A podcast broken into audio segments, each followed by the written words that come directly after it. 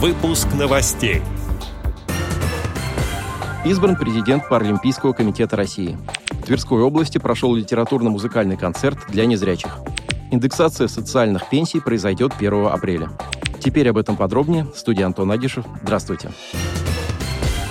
Председатель Государственной Думы Вячеслав Володин прокомментировал нововведение в законодательстве в своем телеграм-канале. Особо он выделил индексирование социальных пенсионных выплат и закон о признании участников спецоперации в ДНР, ЛНР и на Украине ветеранами боевых действий. Индексация социальных пенсий составит 8,6%. Повышенные выплаты получат 4 миллиона граждан. Ранее увеличение выплат коснулось гражданских неработающих и военных пенсионеров, рассказал Вячеслав Володин. Это будут социальные пенсии по инвалидности, старости, потере карьеры кормильца, социальные пенсии детям, оба родителя которых неизвестны. Индексирование пройдет в беззаявительном порядке. Закон вступит в силу 1 апреля.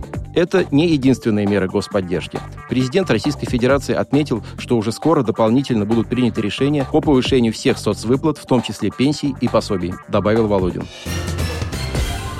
На очередной отчетно-выборной конференции Паралимпийского комитета России состоялись выборы президента Паралимпийского комитета.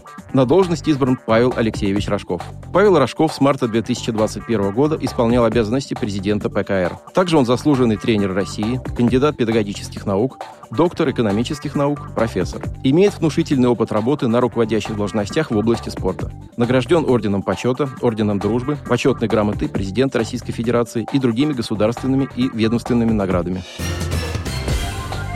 В читальном зале Тверской областной специальной библиотеки для слепых прошел литературно-музыкальный концерт «Жить без улыбки – просто ошибка». К участникам концерта в режиме видеосвязи присоединились зрители из местных организаций ВОЗ Тверской области. Мероприятие проходило в рамках реализации социального проекта «Мы вместе» Тверской региональной организации ВОЗ на средства субсидий от правительства Тверской области. Концертная программа была подготовлена силами работников и читателей специальной библиотеки, а также специалистов местной организации ВОЗ. Также зрители смогли увидеть выступления ребят, посещающих молодежный клуб «Книга и театр», действующий на базе библиотеки.